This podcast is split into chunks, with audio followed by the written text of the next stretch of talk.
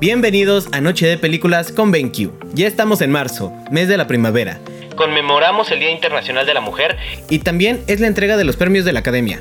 Y si aún no sabes cuál película ver, hoy te traigo las tres películas nominadas al Oscar protagonizadas por grandes actrices. Número 1. Todo en todas partes al mismo tiempo.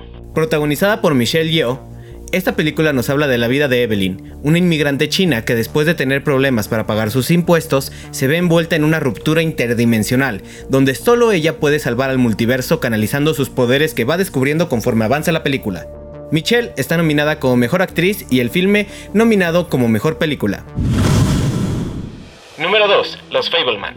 Protagonizada por Michelle Williams, la cinta nos habla lo que sucede en la vida de Sammy Fableman, un pequeño niño que al salir de ver la película El mayor espectáculo del mundo, se enamora perdidamente del séptimo arte. Con cámara en mano y con la ayuda de su madre, Sammy intenta filmar su primera película en casa. Este filme es la autobiografía de Steven Spielberg, nominada a Mejor Película y Michelle es también nominada a Mejor Actriz.